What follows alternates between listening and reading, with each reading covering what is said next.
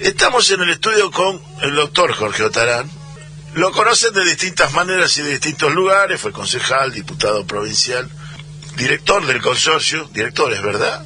Buen día. Primero. Buenos días, Jorge. Director del consorcio Sí, primero, presidente. primero fue director, sí fui director municipal y después fui presidente. Presidente, ese era el título. Sí. Presidente del consorcio, secretario de puertos de la provincia y Secretario de gobierno de la y municipalidad. secretario de gobierno de la municipalidad y delegado de curso en el colegio.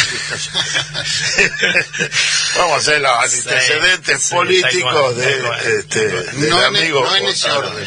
No, no, Para delegado de curso ya no estamos. Sí.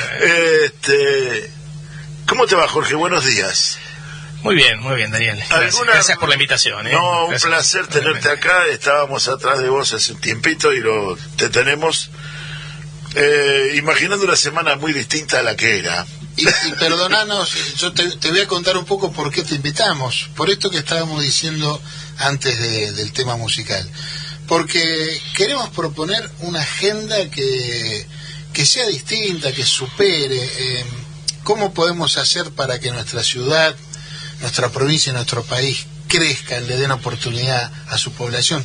Y bueno, eso se logra a través de la economía, sin ninguna duda. Hay que generar actividad económica, generar trabajo. Bueno, en ese, con ese sentido es que te invitamos esta mañana. Sí, el otro día conversábamos con Daniel eh, que es muy virtuoso tratar de generar una agenda local. Eh, el tema es que a veces nos pasa por arriba la información concentrada, ¿no? Claro. Este, y los cambios son tan contundentes que uno no puede dejar de ocuparse de estos temas que les cambian la vida a muchos. Nosotros antes de la pandemia no sabíamos lo que era vivir con un virus. Este, y antes de- de- del atentado del otro día vivíamos en paz política, más allá de las esquirlas que existían todos los días en el mensaje y en el discurso político. Pero esto es otra cosa. Entonces, a veces la agenda te compromete de tal manera que te lleva a zambullirte de cabeza a falsos enlaces. Entonces, utilizamos para la política y para los medios el amor y el odio, que en realidad son dos mundos de intereses, no son mundos de amor y de odio. El amor déjalo para el pueblo en relación a sus emergentes y a sus referentes. En, en la política lo que hacemos es dirimir conflictos. Dirimir intereses. Uno gana, uno pierde, uno empata. Pero en definitiva lo que hacemos es tratar de mejorarle la vida a la gente. Y ahí tenemos un deber incumplido, porque la verdad es que la gente no está bien. la gente no está bien y debajo de todas estas cuestiones hay una gran frustración de todos. Y vamos a la dirigencia política que empieza con, con los discursos descalificantes. Cuando una yegua es una yegua, no hay, no hay vuelta atrás, no hay un camino intermedio, no hay una mano tendida para poder comunicarnos. Entonces, es, esa categoría de odio en la dirigencia política es olvidarse de que nosotros vamos a tener que seguir mediando entre los conflictos de la sociedad y mejorándole la vida a la gente. Para eso estamos, no para otra cosa. Este, y no lo estamos haciendo bien. Y, en- y hacíamos un rápido repaso de aquellos 12 años de concejal, de secretario de gobierno, bueno, por, por donde anduvimos. Este, y había, para llegar ahí había que, que laburar, había que tener antecedentes, había que saber, qué sé yo, para llegar a una Cámara de Diputados había que saber lo que era un tratamiento sobre tablas. Como mínimo. Como mínimo, porque si no te mataban en la Cámara. Esto, esto es una, una, una situación real, ¿no? Y hoy no hace falta eso. Entonces le estamos requiriendo muy poco a la dirigencia y, y- y- y la conclusión y la síntesis es la frustración de la gente. Este, por sus emergentes, por lo que pasa, y, y- y tenemos nosotros el compromiso y la obligación de devolverle esa esperanza a la gente que increíblemente no la pierde. Entonces nosotros tenemos de dónde agarrarnos, tenemos un pedacito todavía la donde... ayer la vimos. Exactamente, o sea, hay una esperanza en la gente de que hay una recuperación. Y el que no la tiene en este movimiento la tendrá en otro, pero digamos, eh, la gente no descalifica el sistema, pero estamos fallando en la respuesta. Y eso es lo que nosotros tenemos que corregir y mejorar. Muy, me gustó eso de la, la- la- falsos enlaces. Me, me- voy a tomar esa frase. Me gustó mucho esa frase, Jorge. Pero, sí, Pero- pero suscribo, suscribo el criterio. ¿eh? Eh, Perdón, esta dirigencia a la que no se le exige el antecedente de haber pasado por un consejo liberante para saber lo que es un, un tratamiento sobre tablas, está más entrenada para proveer que para resolver el conflicto. O sea, eh, es más fácil darle un paquete de polenta o un plan o un movimiento a alguien que realmente lo necesita, que igual hay que dárselo que sentarse en el medio de dos grandotes a decir este, dónde ponemos el semáforo. Si lo ponemos en esta esquina, lo ponemos en la otra, que es un costo de oportunidad, porque cuando lo pusiste en una se te acabó la plata para ponerlo en la otra esquina. Entonces, esa resolución de conflictos no está siendo abordada debidamente por nuestra dirigencia, a la que tenemos que acompañarla, pedirle. Obviamente no no es mi caso que yo ya he, tenido un camino recorrido hace muchos años que no estoy en política y no no no espero ni ambiciono nada. Daniel decía compañero secundario digo vengo a la radio porque porque es un amigo digo pero eh, por lo menos uno puede decir las cosas entre otras cosas. Yo hice cinco años radio, ¿no? Con, sí, sí, con algún amigo de la casa acá, con Coco Serrán, nos divertíamos ah, mucho, nos divertíamos mucho. Una impertinencia, una impertinencia. Esto también. Ni, más, ni más ni menos, ni más ni menos. Bueno, Pero es una manera de acceder al periodismo de la, por, por, la, por la puerta lateral. Jorge, cuando vos decís este, discutir el semáforo entre dos grandotes, y encima a nivel nacional los grandotes son muy grandes. Muy grandotes, muy, muy. Y y, marcan agenda y, condicionan. Y cuando encuentran un dirigente débil que no sabe defender los intereses que genuinamente representa, y bueno, se lo llevan puesto. sí, o, ponen ellos ese. O ponen ellos. Porque hoy, cuando analizaste esto, de llegar a proponer un candidato a cualquier a un cargo de cualquier cargo eh, primó a partir de un momento en los 90 comenzó a primar el hecho de ser conocido públicamente.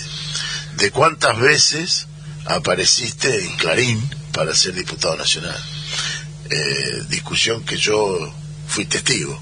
Eh, de, que yo aparecí siete veces vos apareciste nueve el otro pero el mío apareció once y entonces te nombraba Clarín y eras figura potencial porque la gente te conocía bueno, ¿y por qué te había nombrado Clarín? No importa, capaz que porque era cantante de tango, eh, por citar uno. Sí, sí, o, periodista y, sos intendente, digo, puede ser también, o, o, fuiste periodista y sos un candidato que mejor mide para candidato a intendente en la ciudad. Esos son los falsos enlaces. Esos son los falsos, enlaces. Que este tipo me va a poder solucionar las cosas. A ver, yo no lo quiero sacar del sistema y del equipo, ese también tiene que estar pero digamos, cada lechón es su teta, dice en el campo, ¿no? Sí, sí, sí. Está bien, vamos, ¿cómo, ¿cómo salimos, cómo pasamos de la teta del lechón al puerto? No lo sé. Pero bueno. No, pero eh, tiene mucho que ver, eh, porque, a ver, el puerto constituye una de las tetas, sin ninguna duda. Acá yo hice la, la introducción, fue sobre tu antecedente eh, en, en la acción política o en, en ejercitar este, cargos políticos, ahí está. Pero hoy está siendo docente en temas de puerto y de logística en dos, tres universidades. Sí, a ver, doy navegación y aeronáutico y también eh, estoy dando derecho comercial en logística y la, carrera de logística la creamos junto con la en Tres Arroyos en un convenio con la Universidad Provincial de Ceiza este, y ahora estamos ya con la segunda corte en Punta Alta, también generando profesionales vinculados a la logística, un gran tema para la región porque este, nosotros tenemos un Interland muy importante y, hay que atenderlo y hay que unirlo y hay que generar economías y eficiencias para el funcionamiento de, los, de las modalidades de transporte. Y esto es justamente el, el, tema madre por el que te convocábamos. Este, estamos ante una todos sentimos que estamos en Bahía Blanca particularmente ante una situación que es una especie de, bisagra. El acuerdo que se acaba de firmar hace dos días atrás pareciera que ya pasó. Un año, un año el acuerdo entre YPF Petronas para eh, incrementar la producción de, petróleo y el bombeo de petróleo de Bahía Blanca el gasoducto una planta de, de, GLP y la exportación me, me, me plantea, eh, plantea Bahía Blanca ante una situación de, de- de un potencial que siempre tenía ante la concreción de ese potencial. Eh, ¿Estamos en condiciones de hacerlo? ¿Cómo lo ves vos desde tu experiencia como presidente del consorcio y tu visión desde la logística de la región? Sí, claro que estamos en condiciones. Y, y- quizás Bahía Blanca sea el puerto que está en mejores condiciones. Por, por distintas razones que si tenemos tiempo lo analizamos. Pero este, Bahía Blanca es una ciudad promedio. Es una ciudad que tiene el 0,6% de la población nacional, que tiene el 0,6% de los patentamientos de autos, el 0,6% de los metros permisionados de, de construcción. Es una ciudad muy promedio, salvo cuando vamos a los números del puerto y del polo petroquímico. Digamos, ahí eh, la- diferencia es exponencial. ¿No? Eh, Ahí hay una, ahí hay una ventaja competitiva que tiene eh, eh, Bahía Blanca. Y la ventaja grande que tiene la ciudad es que la otra orilla es el mundo. Un mundo que está necesitando mucho, como necesitó la Segunda Guerra Mundial alimentos, hoy necesita alimentos y necesita energía y va a necesitar aún más. Un puerto que en, la época de Rosas trajeron las, herramientas y los este, materiales para hacer la fortaleza protectora argentina.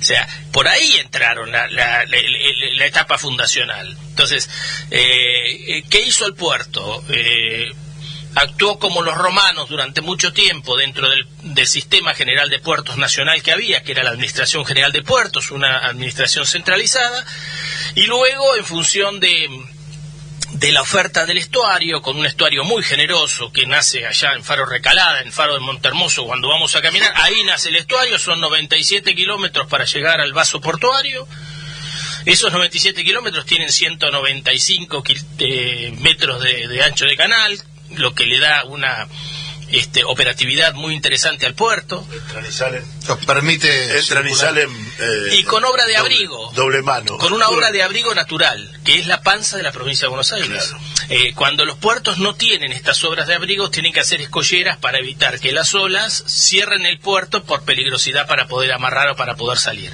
Nosotros tenemos una condición natural, que es ese estuario, donde podemos este, generar movimientos, donde solo tenemos que atender no el reloj horario, sino las mareas. Las mareas. Entonces, saber que cuando sale cargado tenemos que salir con plea, cuando está en estoa o, o marea, marea detenida, podemos hacer los movimientos de fondaderos para entrar, y cuando está en baja, obviamente el, el- el- el barco más liviano Entra. para poder entrar sin ningún inconveniente. Y cuando tenemos 50 pies al cero, este, aprovechar eso para decir, bueno, este va a India, este va a China, de grandes, grandes destinos, topos, digamos, eh, los barcos llenos, con, con una eh, relación tonelada movida por, por, por este, milla náutica navegada, muy interesante, que le da competitividad, no solamente a nuestro puerto, sino a la Argentina en su perfil exportador. Es decir, no no hay ninguna duda de que el puerto es el elemento por excelencia eh, para propender al desarrollo zonal y nacional también. Sí, claro, claro. El agua ha sido en general eh, un aliado de las nuevas ciudades, ¿no? Este, y los puertos, eh, y sobre todo la Argentina, que está en el fin del mundo, porque nosotros tenemos entre el, Pacífico y- y el Atlántico una localización y un emplazamiento muy distante de los mercados centrales para ir a la costa este de los Estados Unidos, donde hay un mercado de consumo muy importante, Miami, Nueva York, Washington, bueno, este, toda la zona de, de, de- de- Canadá, la parte, la parte norte y, y noreste, digamos, del continente americano, o para pasar después a, a- la costa oeste, donde está Long Beach, donde está Los Ángeles, con puertos muy dinámicos, puerto de Houston, que tiene las características parecidas a la de Bahía Blanca, con un puerto este alternativo como es Galveston al lado. Digo, todas esas cuestiones a nosotros nos quedan lejos. Los mercados internacionales nos quedan lejos, pero tenemos lo que el mundo necesita. Entonces, hay un gran esfuerzo para seguir proveyendo de nuestros granos, de nuestro el, el- el producido del expertise de nuestros productores está saliendo por los puertos nacionales. Algunos son privados y fluviales en, en relación estrictamente a los 60 kilómetros del complejo Rosafe, de todo el complejo Rosario el Paraná. El Paraná. El Paraná. La mal llamada que en hidrovía, esos, que en esos, el hidrovía exactamente. Claro, pero no nos gusta llamarla así. O vía troncal o como, como se denomina. En esos 60 kilómetros hay 21 puertos. De los 21 puertos que son privados y que fueron hijos de la 24093, que es la ley de, de transferencia de puertos, este, hay 18 procesos industriales. ¿Qué significan 18 procesos industriales en ses- en 60 kilómetros?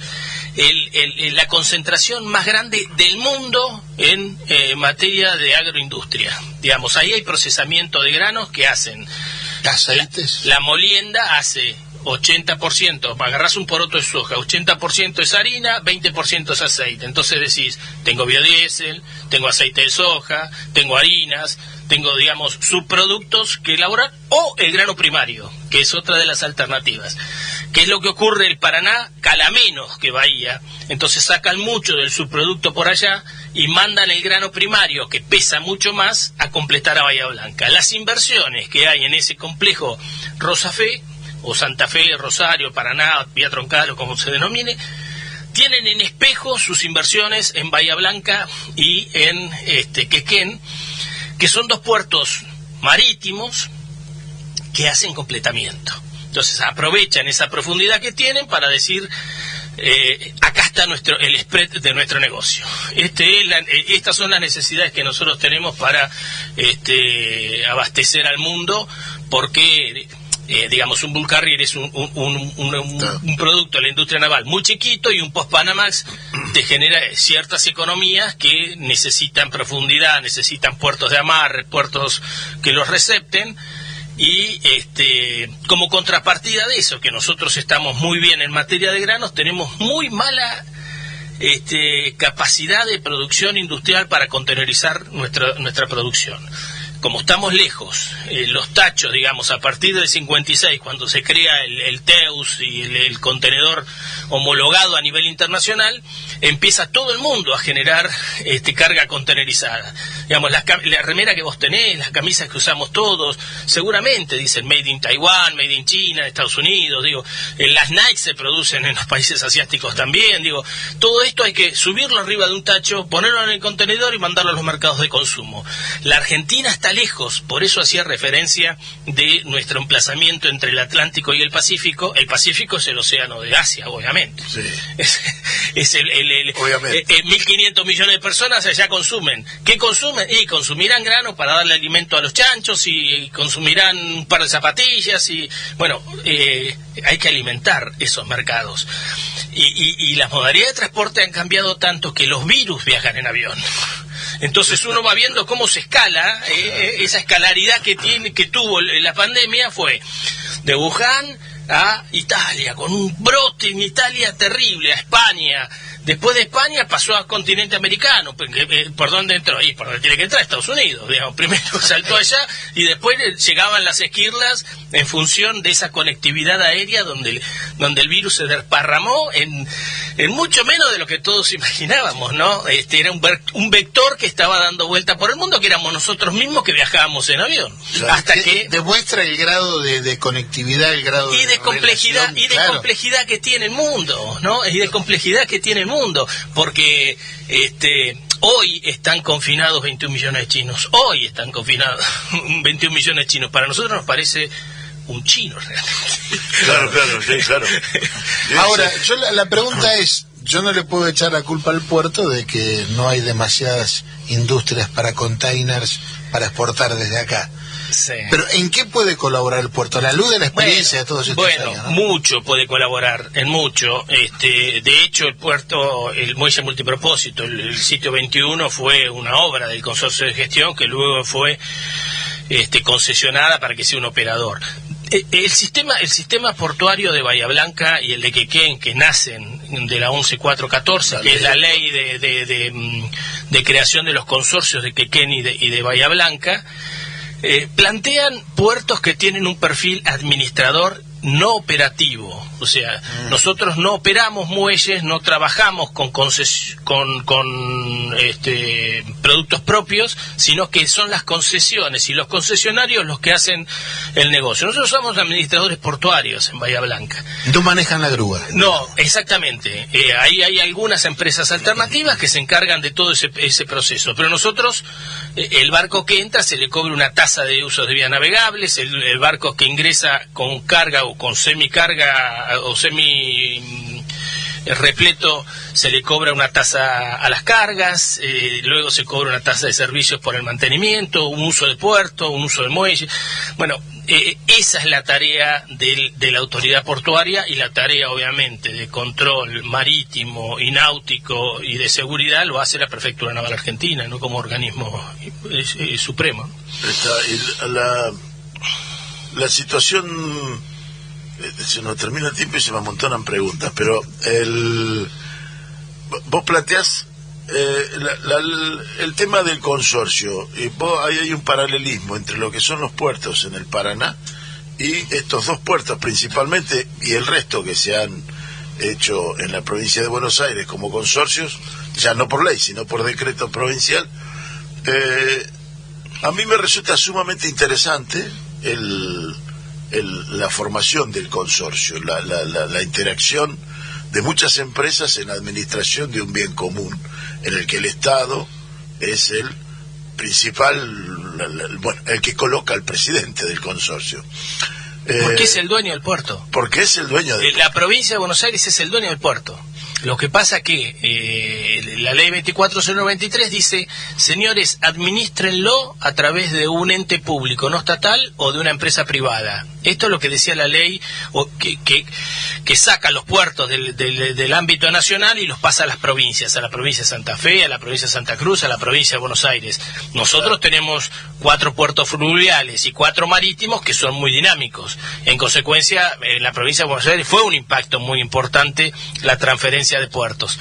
Y la otra cosa que dice la 24093 es la posibilidad de la instalación de puertos privados que a raíz de eso nació bajo el paraguas de, eh, de, un dragado contratado casi por 20 años, este, ahí nació la hidrovía, ¿no? Eh, como tal, 75% del grano que exporta la Argentina sale por ahí.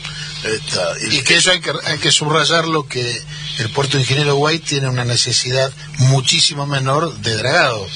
O sea, tiene una profundidad natural que le permite. Exactamente. Tiene cuatro o cinco puntos de dragados y obviamente sostener el vaso portuario con la oferta que nosotros tenemos.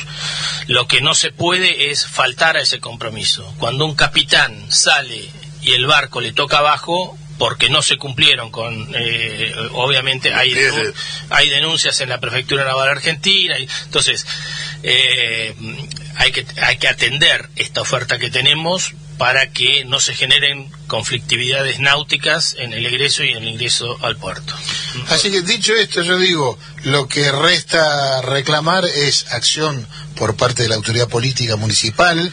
Eh, yo siempre digo, hay que salir a vender Bahía Blanca, decir, miren, en Bahía Blanca tenemos quizá el puerto más importante del país. Sí, y el consorcio lo decía Daniel recién, es, es, es, un, es un dato muy interesante, ¿no? Que nace eh, allá por el 92, em, bajo, bajo un proceso de privatizaciones que ustedes saben en Argentina nos manejamos en forma pendular, en forma pendular para, para mm, analizar nuestros procesos y estábamos en el medio de las privatizaciones, entonces lo que se quiso es sacarse de encima eh, este, eh, el, sistema portuario nacional. Eh, en ese contexto sale la ley 24093, que podría tener alguna mejora. Pero yo, eh, habiendo sido legislador, creo que para tocar lo que anda bien tenemos que tener mucho equilibrio. O sea, para... Eh, a ver, el dueño del puerto es la provincia de Buenos Aires, decíamos no hay una plusvalía por los eh, bienes y los, y los, y los, predios que nosotros administramos de la provincia de Buenos Aires. ¿Qué quiero decir con esto? Nos da su puerto, nos da la, propiedad del piso y el puerto eh, y la provincia no se lleva nada. o se lleva, la- el- digamos, el derrame tributario que genera la actividad propia y la nación se lleva los derechos de exportación, las retenciones y, digamos, el, movimiento por actividad. Pero nada, en, en, en, en el ámbito político, un, un amigo, un amigo este, que fue concejal y que a mí me enseñó muchísimo, decía, eh, no se queden con todas las bolitas, repártanlas para poder jugar. Porque si se quedan con todas... Bueno, esto, esto debería entenderlo también el sistema en general, ¿no? Si queremos jugar a la bolita, tenemos que dar bolitas a todos, porque si nos Si quedamos no, con todas, nos quedamos no solos. juega nadie. Claro. Jorge, te tenemos que despedir, te agradecemos mucho. Bueno, Queda abierta la puerta para continuarla esta. Y vamos a anticipar de que casi como que tenés el sí, así que ya te lo, te lo saco acá al aire, eh, para participar de lo que estamos organizando la- con la UTN, una charla sobre el puerto, fecha a coordinar, probablemente octubre, historia del puerto, presente, futuro. que está enmarcada en un análisis de la historia de la industria Eh, bahiense. eh, y, no, el sábado que viene no, porque es medio como que demasiado. Pero el otro, probable. ¿eh? Te agradecemos mucho, Jorge. Bueno, gracias a ustedes, Muchas verdad. gracias por estar acá. La, la pasé muy bien, muchas gracias. ¿eh?